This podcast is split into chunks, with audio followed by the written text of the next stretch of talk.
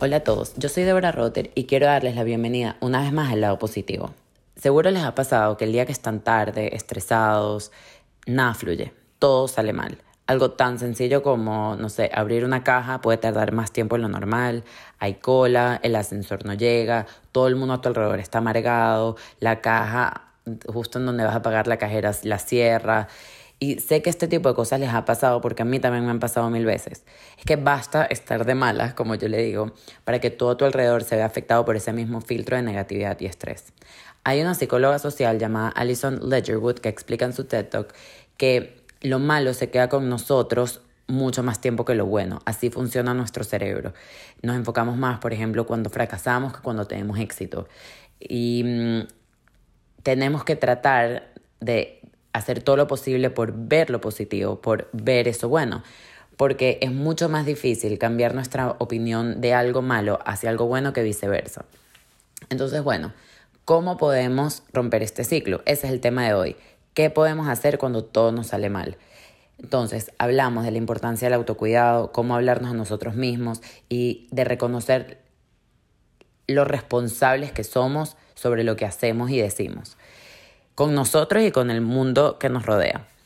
Conversamos sobre la importancia de entender y recordar que no podemos controlar lo que pasa afuera. Hay muchas cosas que no dependen de nosotros, pero lo que pasa internamente, eso sí lo podemos cambiar.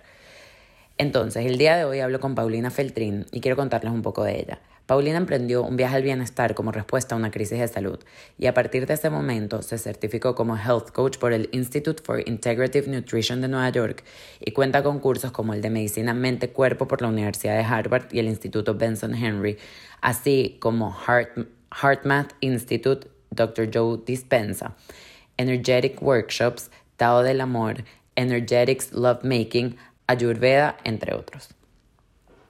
En ese deseo de compartir, es además co-host del podcast Aha Moments, ha dado conferencias en What a Woman, así como para distintas marcas como L'Oreal, Diageo, Marriott Internacional, entre otras. Además es colaboradora en la revista MOA y muy pronto participará en el curso Yo Sanador. Toda la información la pueden encontrar en su Instagram que es arroba mindbodypow.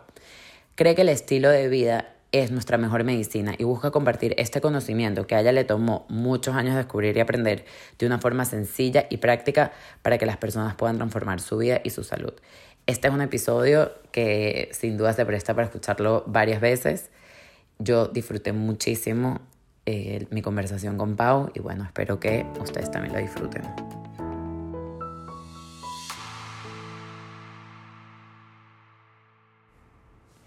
No es mentira cuando dicen que los detalles hacen la diferencia, sobre todo si esos detalles son ejecutados a la perfección, con creatividad, profesionalismo y el mejor estilo. Por eso quiero hablarles de Artbeat Designs, estudio boutique en Miami que se especializa en el diseño personalizado de obsequios, eventos, mesas de postres, diseño gráfico y todo lo que puedas imaginar. Sus dueños te ayudan a aterrizar ideas y llevar a la realidad eso que tanto sueñas de forma cercana, amigable y te garantizo que sus ideas te dejarán asombrado.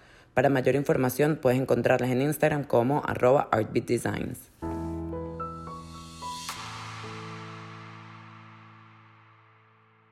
Hola Pau, gracias por acompañarme.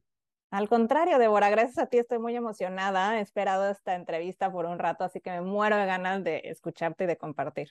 Yo también, porque además hoy vamos a hablar de qué hacer cuando sentimos que todo nos sale mal. Y siento que este es un tema que va tan relacionado además a este espacio, porque, o sea, apenas pensamos en este tema, lo asocié porque la verdad es, y lo he dicho un par de veces, mi vida de verdad cambió desde que yo empecé a hacer este podcast y siempre digo que es mi terapia porque me obliga a aprender de cosas que, que me ayudan a estar mejor conmigo, ¿no? Y cuando uno se pone una especie de filtro y empieza a ver todas las cosas tan increíbles que hay alrededor y empieza a crear más empatía y empieza cosas increíbles pasan. Entonces, de verdad, es un tema que me, me apasiona muchísimo, que me emociona muchísimo.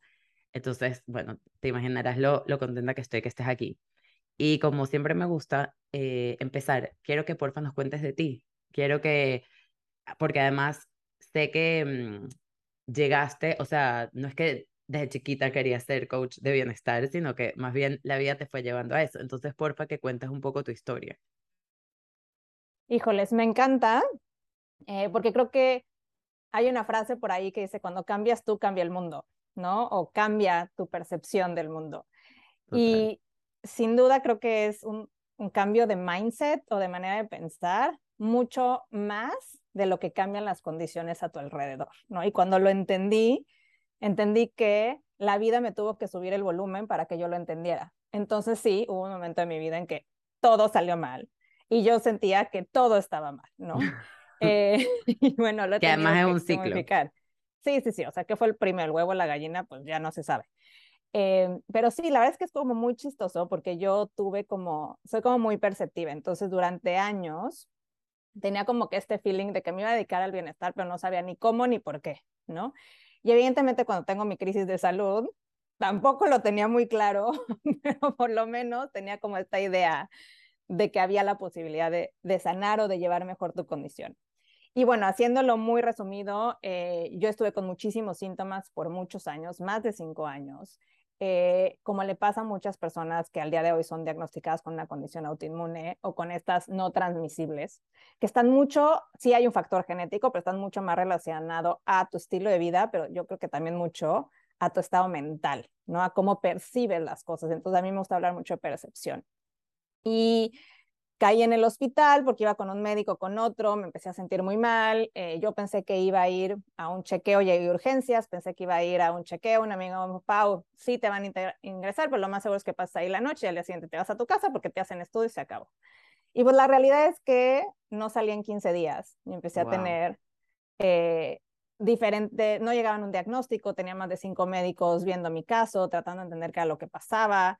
Eh, y fue realmente traumático, ¿no? En el sentido de todos los días que te entren a sacar seis botellitas de sangre y que no sepas qué están haciendo y que un especialista no se habla con el otro y fue bastante complejo. Y es ahí donde yo sentía que toda mi vida todo me salió mal, ¿no? O sea, aparentemente yo tenía una vida que podría parecer perfecta ante los ojos de muchas personas y una parte de mí creía que era perfecta, ¿no? Porque era exitosa en mi trabajo y parecía que todo iba muy bien, pero en el fondo es que yo había descuidado muchísimo mis relaciones personales y mi persona por alcanzar una meta que no cumple con todos los objetivos, ¿sabes? Entonces creo que llegó un momento en la vida en que a mí por lo menos la vida me obligó a frenar y a ver qué era lo que yo estaba haciendo y por qué yo sentía que esta vida estaba yendo de esa manera. Y tuve que cambiar radicalmente, ¿no? Y por eso Débora habló de percepción, porque sí, yo te puedo decir que en ese momento yo sentía que todo me salía mal, que yo era la víctima y que todo conspiraba para que algo estuviera pasando. Y creo que uno de los pasos determinante en este proceso fue darme cuenta que bendición, la verdad es que fue de las primeras cosas que me di cuenta, es empezar a analizar qué rol estaba jugando yo en esa historia, ¿no? Y al final del día salí con el diagnóstico de una condición autoinmune y cuando te dicen que es tu cuerpo el que se está atacando, creo que a lo mejor la respuesta es más sencilla, ¿no? Porque entonces es, ok, sí, pero ¿qué papel juego yo en esta historia? ¿Soy una víctima o soy partícipe? Y lo mejor que te puede pasar es que si tú participaste en ese proceso, en ti también está la llave para salir de ahí. Y entonces tienes que encontrar la ruta para salirte de victimilandia y encontrar una nueva mm. manera de percibir las cosas y de actuar a tu favor, ¿no? Porque a veces tú eres tu misma piedra en el zapato. Totalmente. Totalmente. Y, mm, o sea, lo que me dices me, me parece increíble porque además me parece que requiere de, de muchísima fortaleza y de muchísima madurez para, para, uno, darse cuenta y dos, aceptarlo. Creo que no es algo fácil. Este, mm, pero creo que definitivamente esa aceptación es como el primer paso que uno tiene que dar. ¿Qué, qué crees o sea, ¿qué crees que podemos hacer nosotros o cualquier persona que nos esté escuchando para llegar a ese punto de aceptación y, bueno, poder construir, ¿sabes? Poder cambiar un poco esa narrativa que nos decimos. Eh, justamente estaba con mi hermana hace poco y hablamos mucho, nuestra relación había estado muy deteriorada cuando yo llegué a esta crisis, eh, al grado en que yo pedí que no viniera a México, ¿no? Porque ella vive en otro país y ella muriéndose de ganas y con todo el dolor de que su hermana está en el hospital y no sabían qué iba a pasar, yo pedí que no viniera. Y cuando por fin acepto que venga a México, yo haz de cuenta que tenía una carta de terror escrita con todos los reclamos que yo le tenía que hacer, ¿no? Y toda la ira y el enojo que yo venía acumulando porque es un proceso para mí comunicarme hasta el día de hoy, ¿no? Eh, lo, lo, he trabajado y creo que voy mejor, pero en ese momento me costaba mucho más trabajo. Entonces imaginarás que yo tenía cosas de, es que cuando escondiste la Barbie a los siete años, ¿sabes? Ah, Entonces, claro, ha tenido un bagaje enorme. Y me acuerdo que alguien me dijo, Pau, no lo escribas no, se lo des escrito, porque como me costaba trabajo hablarlo, yo le quería entregar la carta y decirle él enfrente de mí y entonces lo platicamos, ¿no? Porque a mí comunicarlo me costaba trabajo y creo que a muchísimas personas evitamos el conflicto y entonces tratamos de hacer todo para no tener esa conversación. Y me acuerdo que me dijeron, no, no se le entregues, ¿no? Y me dijeron, también estate dispuesta a ver qué te va a decir. Y yo, pero claro que no, la ofendida soy yo, claro, yo estaba en Victimilandia, ¿no? Todos me lo hacían a mí. Entonces dije, ok, la voy a escribir para prepararme, ¿no? Y para saber yo tener claridad todo lo que le quiero reclamar. Así, todo lo que le voy a decir. Y entonces llegó el momento, hablamos y dejé que hablara primero. Y, oh my God. O sea, yo que iba lista para literar, literar, aventar popó, el popó me cayó en la cara. O sea, no sabes todas las cosas que me dijo mi hermana de, pero las veces que tú pero es que me hace sentir así, pero es que esto que tú no me permites hacer. Y fue como un, no me lo esperé, y una dosis de humildad enorme de decir, claro, yo estaba viendo todo desde mi perspectiva, muy egoísta, donde todo me pasa a mí. Entonces yo creo que lo que le podría decir a la gente es, estate dispuesto a escuchar. Porque cuando estás dispuesto a escuchar, te vas a dar cuenta que hay cosas en las que inclusive lo que tú creías que te estaban haciendo, tú lo hiciste primero o diste la oportunidad para que eso pasara, ¿sabes? Entonces, creo que lo primero es aprender a poner atención, a escuchar al otro. Y no solo es esta parte de ser empático, ¿no? Es esta parte de entender qué rol juego yo en esta dinámica. Porque es bien fácil decir, es que todo es de dos, ¿no? Pero cuando te toca estar en ese de dos, pues tú estar aventando. Y creo que hay que tener esa fortaleza y decir, quiero tanto esta persona o quiero tanto que mi condición cambie, que para eso tengo que cambiar yo. Y en mi caso fue primero aprender a escuchar y entender que yo había contribuido mucho sin darme cuenta a que esa relación fuera afectada. Y como fue la relación con mi hermana, te puedo contar infinidad de cosas en las que todo me pasaba a mí. ¿No? Porque yo era perfecta, ¿no? Y entonces yo estaba haciendo todo bien y no. Y, creo que sí, eso es, es un baño de humildad que todos necesitamos y empieza por querer escuchar. Quiero, quiero mm, ahorita agregar dos cosas. Primero, cuando dijiste que muchas veces no decimos las cosas para evitarnos una confrontación, creo que más bien como que uno le va echando como leñita al fuego, ¿no? Como que esa confrontación se va a dar, eso, eso viene. Solamente que depende de qué tamaño quiere uno que sea el, el nivel de, de, estallido. Entonces, bueno, eso por un lado, como que al final siempre termina estallando. Y tu historia me recuerda muchísimo, no sé si, yo no he leído el libro, pero leí otro libro sobre esta autora que es Elizabeth Lesser, que ella escribió un libro que se llama, eso es lo que estaba buscando ahorita, porque yo tengo fatal memoria para las referencias, se llama Marrow. Yo no lo he escuchado, pero ella cuenta la historia de que una de sus hermanas tenía leucemia. Y cuando fueron a hacerle, o sea, le intentaron hacer un trasplante de médula, ella salió que era un match, ¿no? Pero resulta que ellas dos se llevaban fatal, fatal. Toda la vida se habían peleado muchísimo, chocaban mucho. Entonces, cuando le van a hacer, o sea, no me sé, no me, no me sé los detalles de la historia, pero sé que ella le dijo, esto nunca va a funcionar si tú y yo no nos llevamos bien.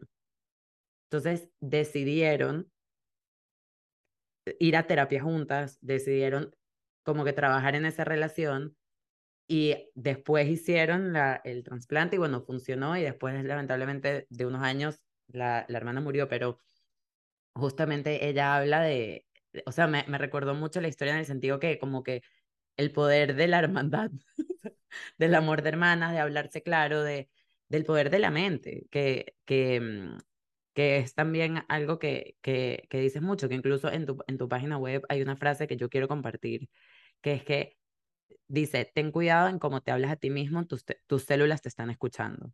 Mm. Entonces, quiero desarrollar esta idea, quiero que cuentes un poco eh, de qué va y cómo nuestra mente puede afectar de manera positiva y negativa a nuestro, a nuestro cuerpo. Sí, 100%. No he leído tampoco ese libro, me lo apunté ya, eh, pero regresando al tema de la hermandad y de la comunicación, yo te diría, toda la gente que nos están escuchando, no esperen a que venga un reto grande para que pasen esas cosas. Mi lección con mi hermana también llegó a través de la enfermedad. Ojalá no hubiera sido así, ¿sabes? Y creo que todos tenemos una oportunidad. Y creo que mucho de esto de evitar el conflicto es porque queremos llegar con una respuesta que es favorable para, para mí, ¿no? Porque sigo estando en Victimilandia. Entonces, esta conversación o este conflicto, entre comillas, que voy a tener al enfrentar este reto o esta plática, tiene que ser algo que me beneficie a mí. Y cuando lo cambiamos y es que nos, nos funcione a todos y que puedo, estoy abierto a la posibilidad de que puede que no funcione para mí, pero es bueno para la situación y para la relación, ya es bueno para mí, pero no tiene que ser bajo mis términos. Entonces yo creo que también a veces vamos con muchísimas expectativas a resolver un conflicto, cuando lo único que tienes que hablar es escuchar. Puede que me pidan algo y no lo voy a hacer, ¿sabes? O puede que me hagan abrir los ojos y esté dispuesto a hacerlo, pero no tengo que ir con una lista del resultado, tengo que ir con la lista de lo que necesito expresar. El cómo va a pasar o el qué va a pasar es circunstancial. Y hay una frase que me encanta, eh, que es parte del curso de milagros, que siempre es, rezo por lo que sea mejor para todos, ¿no? O pongo en manos del universo lo que es mejor para todos. Y a veces lo que es mejor para todos no es la foto perfecta de lo que es bueno para mí en mi mente, ¿no? Y creo que ese es un gran paso, porque cuando te pones al servicio de los demás y te pones al servicio de lo mejor para la situación, tú estás incluido, pero no eres el protagonista. Eres parte de la historia. Y creo que en esta vida siempre somos parte de una historia, aunque seamos el protagonista de nuestra propia vida, ¿no? Sí, eso me, eso me encanta. Muchas veces no, o sea, las cosas están pasando, solo que no pasan como queremos que pasen. Y nunca van a pasar como queremos que pasen porque hay muchos factores que no podemos controlar, solo nos podemos controlar nosotros. Y, y voy a lo otro que me preguntabas, Débora, que es cómo tu mente, ¿no? Puede influir en, en, ti, ¿no? Y, y esa frase igual a mí me encanta porque no tenemos conciencia. A mí, te digo que hablo mucho de percepción, ¿no? Y tomé este curso de medicina mente-cuerpo porque estoy convencida y científicamente se ha comprobado que no hay una desconexión entre mente-cuerpo, ¿no? Por eso siempre digo, si vamos a tratar de hacer cambios de hábitos, también tienes que cambiar los hábitos que automáticamente tienes en tu mente, ¿no? Y que eso automáticamente se traduce en tu cuerpo. Entonces, ¿cómo influye positivo o negativo biológico o fisiológicamente? Sería cuando tú tienes un pensamiento, el pensamiento va a generar una emoción, ¿vale? Y entonces esa emoción puede tener un, más bien tiene un impacto en todo tu cuerpo. ¿Por qué? Porque un pensamiento, digamos, por ejemplo, estoy enojada, ¿no? Esa frustración o esa situación de enojo de este pensamiento te va a generar justamente esta emoción que no es un pensamiento, es como te sientes, ¿no? A lo mejor el pensamiento es, estoy muy molesta con Débora, ¿ok? Y la emoción es este enojo que se transmite por tu cuerpo. La ciencia ha descubierto que prácticamente el 90% de nuestras células tienen receptores de neuropéptidos, que son como estas hormonas, ¿no? Algunas son hormonas, otras no, pero digamos que estas hormonas del estrés o de la felicidad, ¿no? Entonces todo el tiempo hoy estamos oyendo de la adrenalina, el cortisol o la dopamina, la serotonina, y entonces oímos dopamina y sentimos que somos felices, y escuchamos cortisol y sentimos que estamos estresados, ¿no? Bueno, esos son eh, los químicos que producen nuestras emociones. Ahora, si el 90% de nuestras células tienen la capacidad de reconocer esa emoción, tú tienes la capacidad de impactar al 90% de tu cuerpo. Y entonces, si todo el día estás generando pensamientos y emociones negativas y todo el tiempo estás haciendo que tu cuerpo te escuche, ese enojo o ese estrés o esa frustración o esa tristeza, el cuerpo te está escuchando. Y entonces, claro, por eso estás decaído anímicamente, porque no solo está en tu mente, le estás diciendo a tus células o al 90% de tus células que están tristes. Entonces es un círculo vicioso, ¿no? Es lo que decías hace rato. ¿Qué empezó primero? Pues hay que trabajarlo en conjunto, porque así como con alimentación puedes impactar que se produzca mayor serotonina en tu intestino, pues esa serotonina se produce en tu intestino, pero también te va a llegar al cerebro. Entonces, a veces es, voy a terapia y estoy haciendo todo lo posible y ya sabes, decreto las mañanas y medito, pero si no compones tu parte física, pues te va a costar más trabajo. ¿no? Entonces, creo que es a lo que voy. La mente y el cuerpo siempre operan juntos. Sabes que además a mí me, como que algo me resultó súper fascinante, que es que yo, bueno, yo hago varias terapias, pero, o sea, entendí hace poco que hay muchas cosas.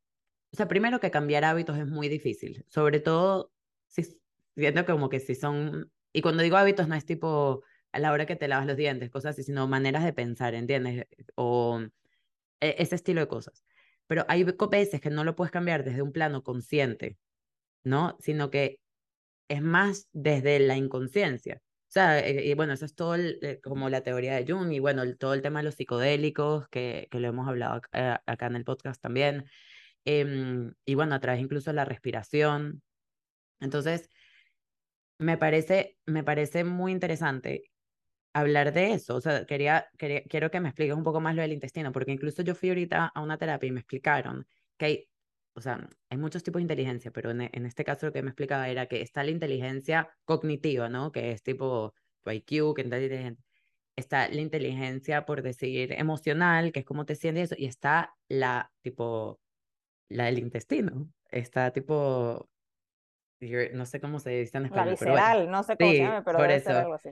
Eh, y que es muy importante. Entonces tú, para, por ejemplo, hablan de la importancia de no comer azúcar para conectar más contigo.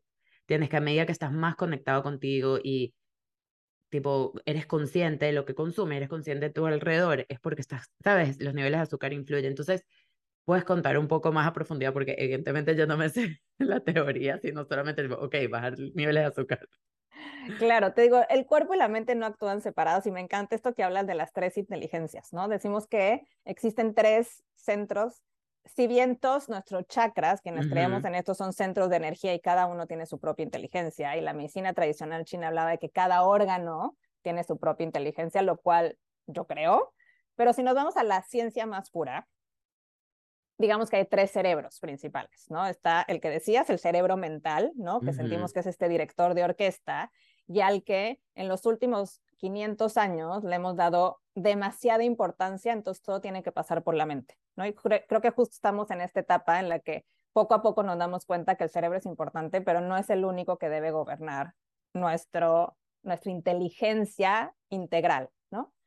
Luego está el sistema, la inteligencia del intestino, eh, en tus orígenes, cuando todos fuimos embriones, las células del cerebro y del intestino vienen del mismo origen, del mismo tejido. Y cuando se separan, uno se convierte en el cerebro y otro se convierte en en el intestino, lo cual quiere decir que siempre se mantienen unidos de alguna manera y tienen ese mismo origen. Entonces hay una cantidad de neuronas impresionante que están corriendo por todo nuestro sistema digestivo y se conectan principalmente a través del nervio vago, que es un nervio que se le llama vago porque va vagando por todo el cuerpo, ¿no? Y es un nervio que me apasiona. Y la tercera inteligencia es la más grande y es la inteligencia del corazón. Y generalmente yo creo que no le damos peso al corazón, ¿no? Y sentimos que las emociones son erráticas y no les deberíamos de dar importancia. Entonces todo lo pasamos por el filtro de la mente.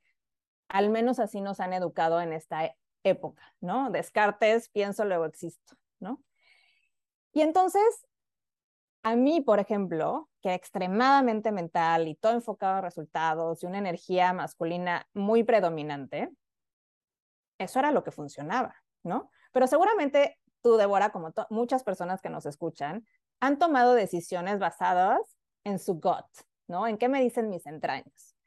Y generalmente cuando no le haces caso a eso, la riegas. Aunque haya sido tu lista de do's and don'ts, ¿no? Lo que me funciona, el pros and cons, y todo mentalmente te decía que la decisión correcta era esa, pero tu intestino te decía que no y tomaste la decisión de tu lista, la regaste. Y eventualmente te arrepentiste y bien, algo aprendimos, pero tu intestino y tu corazón te decían algo que tu cabeza no sabe procesar. Y entonces para mí hacer, tomé un curso de HeartMath y empecé a aprender de eso a través de, ¿Qué? tomar un curso. HeartMath es maravilloso. HeartMath es eh, un instituto que lleva más de 25 años en estudiar la inteligencia del corazón. Okay. Y lo que descubrieron, científicamente hay muchas eh, investigaciones que lo comprueban, pero una de las cosas más importantes es que el corazón es el campo electromagnético más grande del cuerpo. Y la cantidad de información que maneja el corazón es mucho mayor que cualquier otro centro del cuerpo. Entonces, digamos que el cerebro es este centro que controla, ¿no? Que dirige, que es como este director de orquesta, pero va mucho mayor información del corazón al cerebro que el cerebro al corazón. Igual hay más información que va del intestino al cerebro que del cerebro al intestino. Wow. Y eso es toda la cantidad, por ejemplo, si tú en tu corazón tienes este campo electromagnético, que imagínate el campo electromagnético del planeta, ¿no? Tenemos dos polos y es enorme, ¿no? Bueno, así también hay un campo electromagnético en tu corazón, que lo que pueden medir los aparatos al día de hoy es que mide más o menos de persona dos metros. Y eso es porque no hay un aparato que lo haya medido más, porque hay investigaciones científicas que dicen que tú puedes sentir a otra persona aunque esté del otro lado del mundo, ¿ok? Que son como estos, lo de los gemelos, por ejemplo, que te dicen, sé exactamente que mi hermano está bien porque, o tú piensas en alguien y resulta que sí le estaba pasando mal, una amiga con la que hace años no hablas, pero dices, pues estoy pensando en ella y tengo este feeling, es real, ¿no? Y entonces imagínate que supongamos que solo mide estos dos metros que ha podido eh, identificar la ciencia. ¿Qué cantidad de información está procesando que tú no ves, ¿no? Pero que sientes. Entonces, ¿qué percibe? Percibe la temperatura de una habitación, percibe la energía de otra persona, o sea, estás imagínate una burbuja, ¿no? Como de estos de juegos que, que te peleas, ya sabes, en el pasto. Bueno, imagínate que tú vas cargando tu burbuja. Pero esa burbuja tiene la capacidad de mezclarse con otra burbuja. Entonces tú llegas a un lugar donde hay muy bonita energía y tu burbuja percibe esa vibración y entonces estás feliz y dices qué bonito lugar. Y hay veces que tú vienes de este lugar divino, ¿no? Donde con muy bonita energía, pero tienes que ir a un velorio. Y entonces inmediatamente tu burbuja va a percibir que la energía está hacia abajo, que las personas están tristes, que... y es natural, ¿no? Entonces, o alguien dice un comentario fuera de lugar, ¡fum! la energía así todo. Eso no lo percibe solo tu mente, lo percibe también tu corazón y lo percibe tu cuerpo. Entonces, en el momento en que tú empiezas a reconocer y empiezas a tener este entrenamiento, que sí existe otro tipo de inteligencia que no pasa por tu cerebro, te abres a un sinfín de oportunidades y a un sinfín de posibilidades porque empiezas a conectarte más contigo mismo, ¿no? Y sí, también hay otra parte de alimentación que si quieres platicamos, pero creo que lo primero, al menos para mí, fue fundamental entender que existe esta inteligencia del corazón porque pude reconciliar mi mente con mis emociones.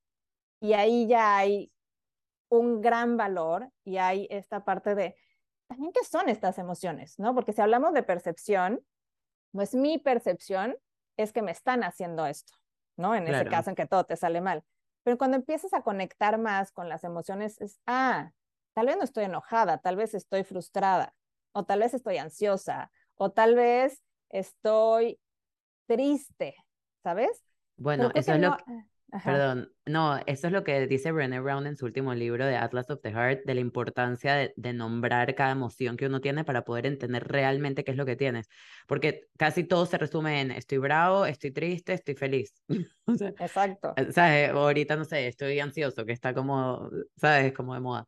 Pero en el momento que tú realmente le pones el nombre a lo que tienes, va, o sea, y lo identificas, vas a poder y incluso ella, yo, a mí me encantó esto porque yo siempre digo que soy ansiosa y ella dice que tu cuerpo reacciona de la misma manera a la ansiedad que a la emoción. Entonces, cada vez que estés ansioso y dices, no, estoy emocionado, automáticamente todo tu cuerpo como que se resetea y es como que, ah, ok, lo que estás emocionada, no estás ansiosa.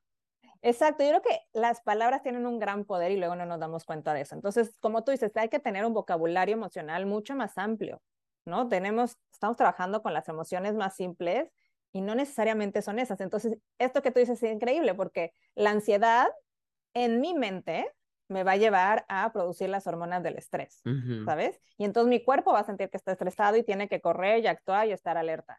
Pero si yo digo estoy entusiasmado, son otras hormonas que voy a producir, ¿sabes? Y entonces va a ser el estoy emocionado, estoy alegre, ¿no? Estoy, estoy emitiendo esta señal en mi cuerpo donde se puede restaurar, se puede reparar y puede hacer mejor sus funciones para vivir en salud, ¿no? Entonces, todos los días, con mis pensamientos y mis emociones y las palabras que le pongo, tengo la capacidad, y eso es lo que a mí me encanta, que en ti está el poder, porque hemos delegado nuestro poder a los médicos, al psicólogo, al influencer, a la celebridad, al libro, cuando el poder está en nosotros. En el momento en que yo reconozco que yo tengo la capacidad de intervenir conscientemente, porque si es un trabajo de mucha disciplina, como si fueras a entrenar a un cachorrito, de decir, ok, tengo que reentrenarme, porque he vivido en piloto automático todos estos años diciendo que soy ansiosa, cuando a lo mejor soy intensa y estoy emocionada,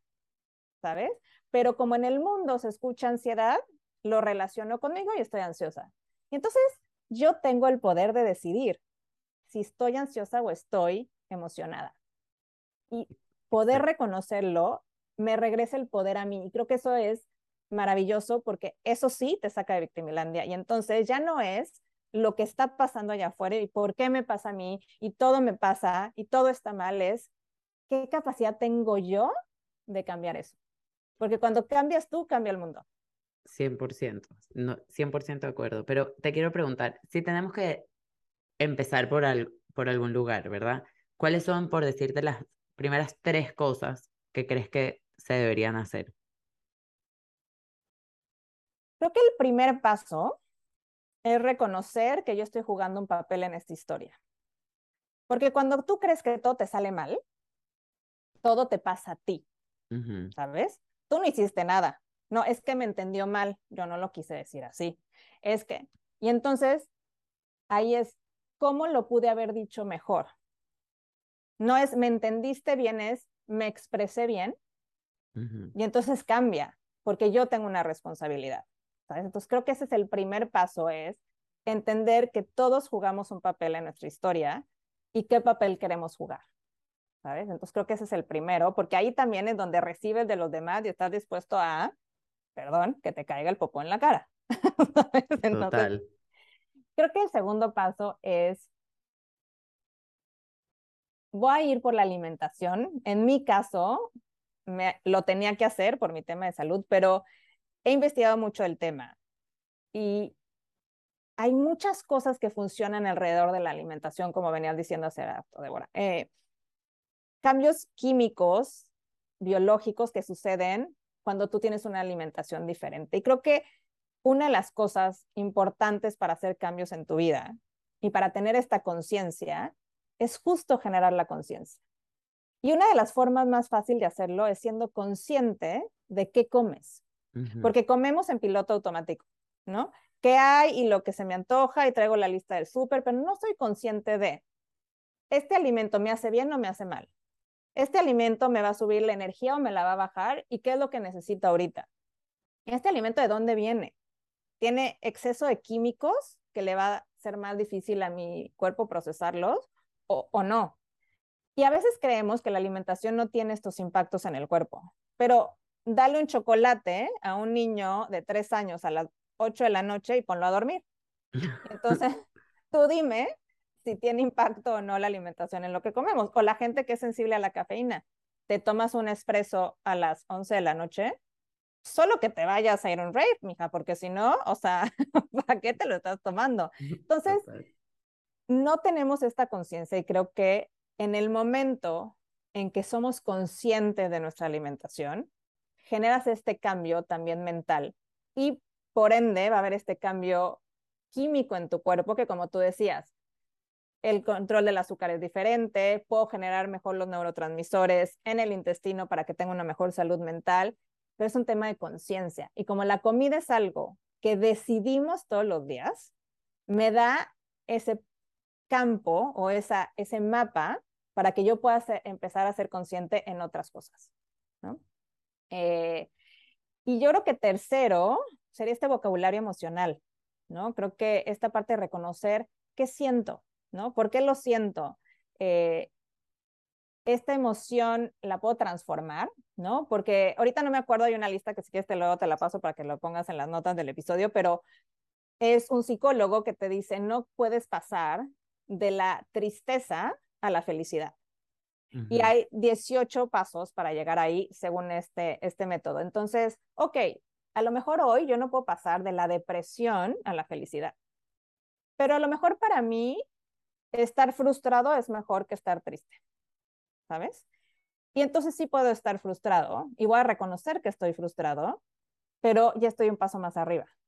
Entonces creo que si empiezas a tener esas emociones y empiezas a reconocerlas, a ubicarlas, estás en un plano de conciencia que te permite hacer esos cambios y nuevamente salir de victimilandia, ¿no? Porque yo reconozco qué emoción tengo y reconozco que es mía. Porque que tú me digas algo, yo creo que hay muy pocas personas en el mundo, si no es que nadie, ¿eh? que va por la vida despertándose diciendo, hoy cómo va a molestar a esta persona, hoy cómo la va a hacer enojar. ¿sabes? Creo que todos queremos ser felices, todos queremos ser amados, todos queremos ser reconocidos. Entonces, esa emoción es mía. Si yo tengo que cambiar esa emoción, no me tengo que esperar a que la otra persona me pida disculpas o cambie su manera de ser conmigo. ¿Cómo me acomodo yo? Entonces, todos yo creo que nos ha pasado, Débora, que estás con alguien y dices, ya, me rindo, ¿no? Ya no voy a estar enojado, ya voy a hacer porque ya I give up. Y entonces cambias tu energía con esa persona y de repente mejora la relación y entonces de repente tú estás menos enojado, pero la otra persona te responde más bonito porque como tú ya no llegaste a la defensiva, aquí la inteligencia del corazón, ¿no? Percibe una energía diferente y te empieza a fluir. Entonces creo que serían esos tres pasos que cuestan mucho trabajo, que es una disciplina, pero creo que sí es posible regresar a tomar nuestro poder y de lo que el papel que nosotros queremos jugar en nuestra historia. Quiero, antes de, de cerrar, quiero, quiero decir dos cosas. Primero, que creo que es muy importante además cuando estemos nombrando nuestras emociones, no juzgarnos, ¿no? Tipo, no ser tan duros con nosotros, que bueno, por lo menos yo sé que puedo ser un poco culpable de esto, en que sé la teoría, más no la práctica. y lo Creo que todos sabemos más de teoría que práctica y te voy a interrumpir, de verdad, porque una de las cosas que más me ha enseñado este proceso y que bendito me llegó de las primeras cosas en este proceso es la compasión. Y la compasión es muy diferente a la lástima o a la empatía. La lástima es te hago menos, entonces yo siempre estoy en un punto de superioridad, ¿no? Aún con nosotros mismos, ¿sabes? Porque también Ariana Huffington le llama la room incómoda, ¿no? Esta parte de la mente que está ahí diciéndote todo lo que está mal. Y luego la empatía es me pongo en el zapato del otro, pero siento lo que tú estás sintiendo. Y no necesariamente quieres sentir lo que el otro está sintiendo, pero lo quieres acompañar en el proceso. Y creo que cuando eres compasivo, es reconocer en ti mismo que estoy un poquito mejor. Y hoy lo hice bien y no corrí el maratón, pero me puse los tenis y caminé cinco minutos. Y eso para mí, como si hubiera corrido un maratón. Creo que cuando empezamos a tener compasión de nuestro proceso, de cómo lo estamos haciendo, es, Puta, le volvió a contestar fatal esta niña en la oficina. Bueno, Pau, pero ya te diste cuenta que le contestaste mal. Aplauso, abracito, porque para mí eso es muy importante. Aunque hoy le volví a contestar mal, darme cuenta que lo hice es un gran paso. Y creo que cuando ajustamos esas metas y somos compasivos con nosotros, el proceso es mucho más fácil. Porque es como cuando te pones a dieta. ¿No? Entonces, si tú quieres bajar 5 kilos en una semana y te pones algo súper drástico, no lo vas a lograr. Entonces, meta chiquitas, pero sobre todo creo que es bien importante aplaudirnos en el proceso. Y lo otro que te quería, te quería, en verdad es más que todo una pregunta como personal. ¿Qué pasa? Que yo, a mí me ha pasado, por lo menos fui donde esta psicóloga, que en verdad es espectacular, el que quiera que me escriba y yo le puedo decir quién es, que una de las cosas que me dijo es que quiere que bajes los niveles de azúcar, no por un tema de, de adelgazar, o sea, no como un tema de nutrición, sino por todas estas explicaciones que, que hemos dado, ¿no? Y es verdad, ha sido muy curioso porque mis gustos han cambiado.